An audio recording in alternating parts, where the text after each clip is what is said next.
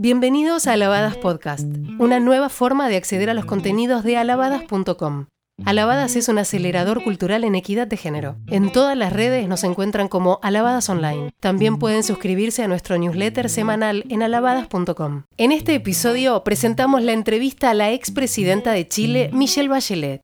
Además de haber sido la primera mujer al mando del Ejecutivo chileno durante dos periodos, la médica es hoy la autoridad más importante del mundo en derechos humanos. Ostenta el cargo de alta comisionada de la ONU. Alabadas viajó a Chile para entrevistarla y nos contó todo lo que hizo en favor de las mujeres durante sus días en la moneda, acciones que la llevaron a desembarcar en Ginebra, sede de la Organización de las Naciones Unidas, ocupando un cargo que jamás había ocupado una mujer. No recuerdo en qué conversación y por qué mi madre me dijo, mire, tú, si quieres te casas y tienes hijos, pero ese no es el rol en tu vida. El rol en tu vida es hacer lo que tú quieras hacer y eso lo vas a conseguir con esfuerzo, con dedicación y con tu capacidad. Pero tu destino no es ser la señora de alguien y tener hijos. Tú decides lo que quieres hacer. Y bueno, yo cuando era jovencita, mi forma de feminismo era decir, ¿Por qué somos iguales? ¿Por qué nos tratan distintas? A mí no me trataban distintas, pero yo sí veía la cultura patriarcal en la sociedad. Y mi lucha siempre ha sido por la igualdad de derechos, ¿no? Por la libertad de las mujeres, por la igualdad de oportunidades, ¿no? No que seamos iguales, no necesitamos ser iguales. De hecho, entre las mujeres no somos iguales, entre los hombres no son iguales. Yo creo que esto también tiene que ver con mi mirada política del mundo, ¿no? Este tema de la igualdad, de la libertad, ¿no? De de la capacidad de tomar decisiones por sí mismo. Eh, ahora, digo eso en mi caso, pero también he conocido mujeres que pueden ser muy, eh, pensar políticamente en otros temas, igual a mí, supuestamente, pero en estas temáticas distinto, ¿no? Eh, porque efectivamente la política también está cruzada en la cultura patriarcal. Yo creo que es un conjunto de convicciones internas, personales, con una práctica además, ¿no?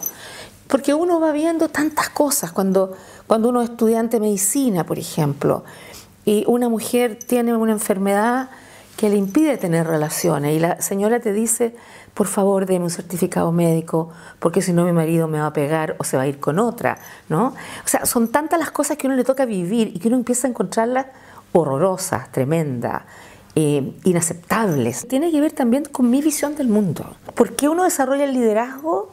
Es difícil saber. Y yo creo que ese ambiente nutritivo que uno recibe de estímulo y de falta de represión, llamémoslo así, de lo que a uno le nace, ¿no?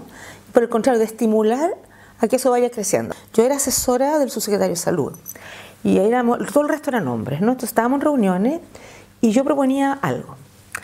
Todos me miraban, seguían hablando y después un, compañero de trabajo pescaba la misma idea, le ponía una coma tal vez, y todos decían brillante, genial.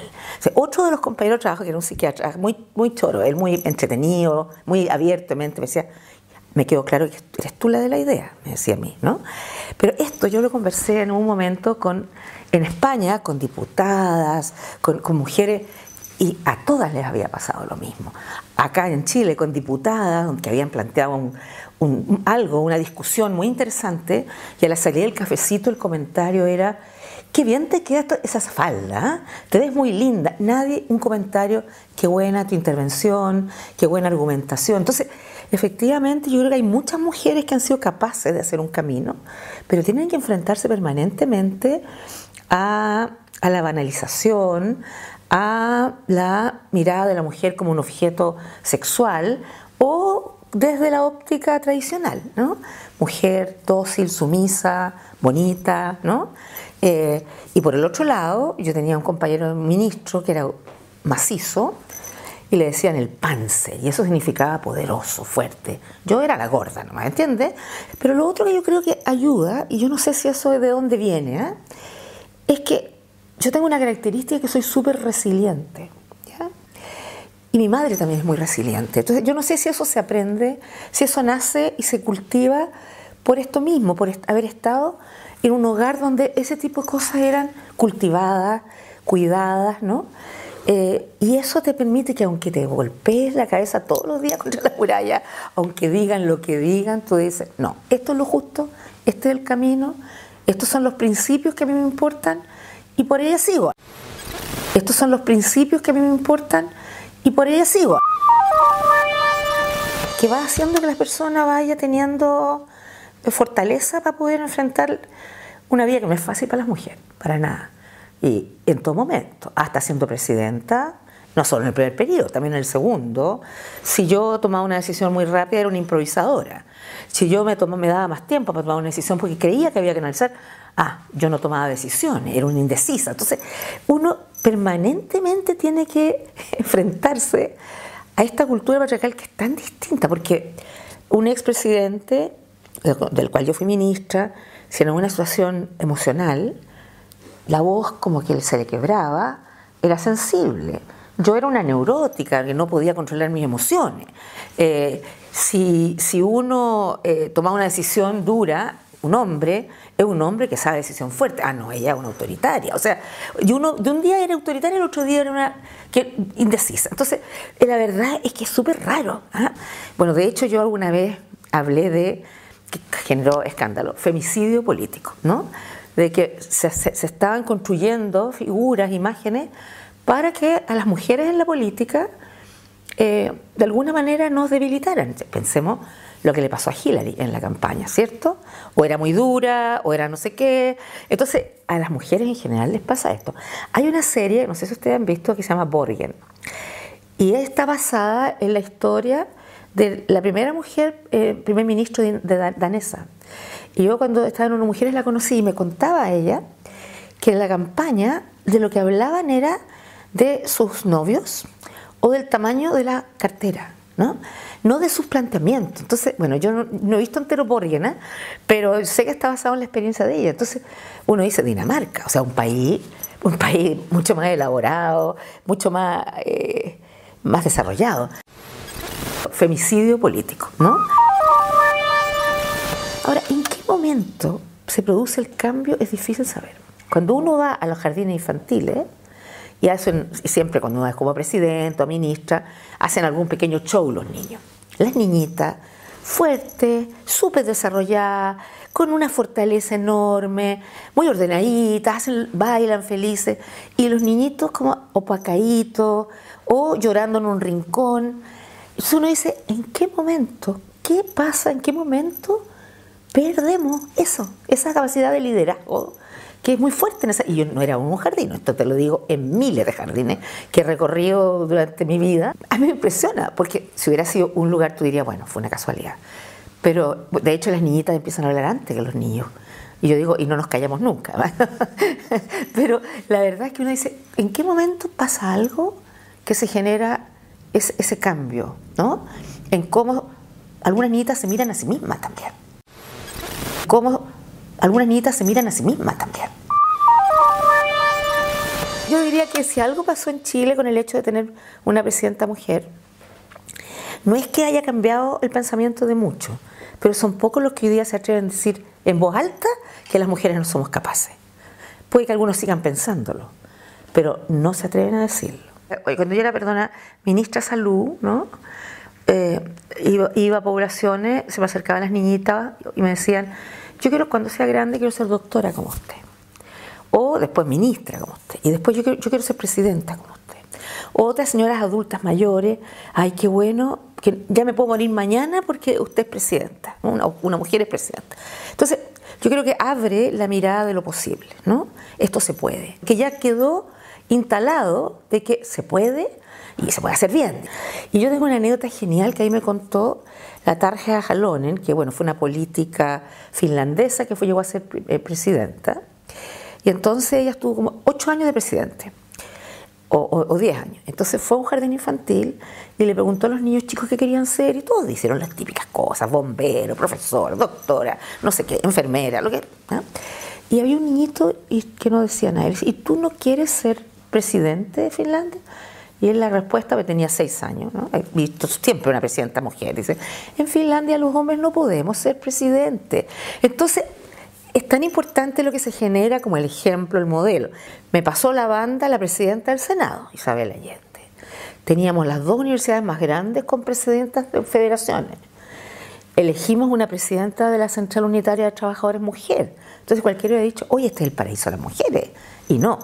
O sea, era, mujeres eran capaces de llegar a determinados lugares importantes, pero todavía como sociedad teníamos miles de pendientes, miles de deudas en muchas áreas, que yo traté en mi gobierno de ir subsanando, cambiando, haciendo leyes que permitieran que más mujeres entraran en la política, que fueran entraran al Parlamento, que se pudiera, eh, la mujer pudiera poder tener derechos para tomar decisiones distintas.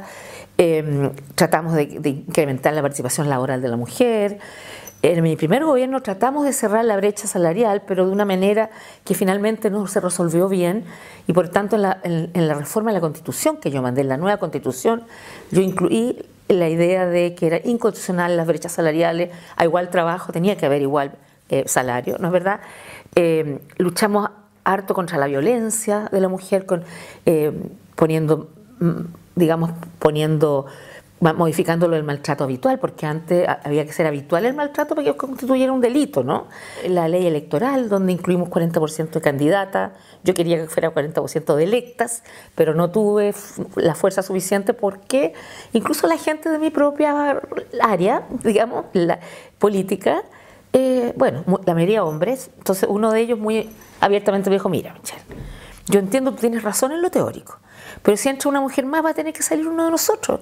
Entonces, por eso es que optaron finalmente, después de mucha pelea, 40% de eh, mujeres candidatas, con dos cosas más. Las mujeres, eh, si los partidos no cumplían con eso, no podían inscribir la lista. Ese era el garrote, digamos. Y si cumplían y elegían mujeres, recibían más recursos las mujeres de revuelto.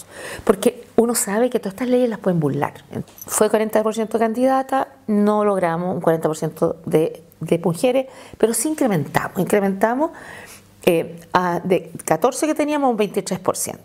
Dije yo, un 40% de las mujeres directores de empresas, y partamos por casa, la empresa del Estado, al final tienen que ser mujeres Partimos con 5,3%. Y yo ya el año pasado logré el 40-42%. O sea, cuando uno tiene la decisión, lo logra. Embajadoras me decían, pero ¿por qué esto de la, ley de cuotas? Bueno, si la ley de cuotas es necesaria, porque uno lucha contra una discriminación. Si no hubiera discriminación, no necesita a lo mejor, si fuera fácil. Pero cuando uno quiere cambiar una cultura, una forma de hacer las cosas, uno tiene que incluir medidas que en español suena mala, discriminación positiva, porque la palabra discriminación cae mal. Los gringos hablan de, eh, ¿cómo dicen? Afirmación positiva, pongámosle. O sea, como que uno le coloque la cuota a cosas, pero lo dicen de manera más positiva. Pero si uno no hace eso, la verdad es que hay discriminación finalmente y exclusión. Yo traté de buscar todos los lugares donde todas las cosas que pudiéramos cambiar legalmente para que además no tuviera que ver con la voluntad de una presidenta y que después llegara otra presidenta que no pensaba igual o un presidente que no pensaba igual y cambiara las cosas. Pero todavía falta, falta más mujeres en el lugar de toma de decisiones y más mujeres con esta mirada, ¿ah? porque en Chile en el último tiempo ha habido movimientos de chicas, bueno, igual que en Argentina, ni una menos, ¿no es verdad? Eh, eh, como el Me Too, ¿no? Eh, mucho contra abuso, acoso, muchas marchas, miles de personas, y muchachos también marchando, ¿eh? junto con las chicas por lo mismo. Tomas de universidad, hay universidades que todavía están en toma, exigiendo cambios curriculares, exigiendo mirada de género, exigiendo que pongan más eh, autores mujeres que también puedan estudiar, que incorporen una serie de cosas. Eh, y, y, yo creo que eso no tiene vuelta atrás. Es como, es como muy impresionante cuánta poca conciencia hay en algunos sectores de, que esto es una cultura muy profunda y que para poder cambiarla tenemos que seguir trabajando fuertemente porque las culturas cuesta tanto cambiarlas. Las culturas cuesta tanto cambiarlas. En mi primer año de gobierno, a fines tocaba hacer Beijing más 20 y, y finalmente se decidió no hacer porque yo creo que no habríamos podido sacar la resolución de Beijing, ni siquiera esa. Efectivamente había una arremetida, yo diría, de sectores que consideran a la mujer de otro punto de vista y hay muchos de estos elementos que, que, en algunas partes ha habido retrocesos incluso. ¿no? Eh, a, mí me tocó ver situaciones muy particulares, por ejemplo, me tocó ver mujeres libias que vivían en la diáspora en un seminario que nosotros hicimos en Egipto sobre transiciones, porque una de las críticas que las chicas de, la plaza, que estaban en la plaza Tajir, igual que los chicos, cuando termina toda esta revuelta, ¿no es verdad?, la primavera árabe, entonces quieren ir a los partidos, que se empiezan a conformar, o movimientos, y quieren empezar a incluir los derechos de las mujeres. Entonces la respuesta de esos compañeros de ella, de la misma de ella, era, no, no, no, este no es el momento. Este es el momento de la democracia y de escribir una constitución, no es el momento de los derechos de la mujer. Y a mí me contaba también una mujer africana fantástica de que cuando, cuando Mandela es electo también, eh, los compañeros del partido de ella le decían, no, no, no, este es el momento de la democracia, no es el momento de las mujeres. Entonces ellas habían ido a hablar con Mandela y le habían dicho, nosotros estuvimos igual que ustedes peleando no nos vamos a volver a la cocina. Qué curioso que gente que lucha por la democracia no entienda que democracia es la ampliación, entre otras cosas, de derechos de todos. Y por tanto, si hay un sector como las mujeres que tiene menos derechos o que quiere más derechos, ¿no? Bueno, que es justamente el momento. Entonces, porque si es por eso, nunca es el momento de las mujeres. La democracia es la ampliación, entre otras cosas, de derechos de todos. Hay muchas realidades que son súper distintas y que requieren respuestas diferentes. Pero lo importante es que ir avanzando en oportunidades también, no derechos, pero también oportunidades. Porque cuando las mujeres empiezan a tener más presencia, pues son capaces de ser más autosuficientes, eh, yo creo que también empiezan a empoderarse con mucha más fuerza y a exigir sus derechos, sea en la casa, en el trabajo, en la calle. Lo primero es que no voy a volver a ser candidata a la presidencia. ¿ah? Y esto lo quiero dejar clarito porque hay algunos que andan muy nerviosos pensando que yo quiero no, dos veces suficiente. Y ahí estamos viendo que, cómo voy a seguir, porque lo que no voy a hacer es eh, dedicarme, digamos, a, jubilarme emocional y psicológicamente, digamos. Eh, pero sí voy a estar vinculada a los temas de derechos de las mujeres, eh, de la salud también como un derecho, y pero además, bueno, insistiendo en la educación, que yo creo honestamente que es un elemento esencial para que las mujeres puedan, habiéndose educadas, se ha visto que es como comillas una vacuna para el matrimonio de las niñas, para el VIH, ¿no? Las niñas más informadas toman mejores decisiones, ¿no? Hay una serie de elementos que van ayudando a que las mujeres vayan progresando. Y en todo eso yo voy a seguir hasta que me muera, porque creo que es tan importante. Y si uno puede ayudar y apoyar, eh, lo voy a hacer. Si cambiamos la mirada, haremos que el mundo cambie. Esto fue Alabadas Podcast. Podés acceder a nuestro contenido en alabadas.com o en tu plataforma preferida para escuchar podcast. En redes nos encontrás como Alabadas Online y para suscribirte a nuestro newsletter semanal podés ingresar en alabadas.com. Nada que perder.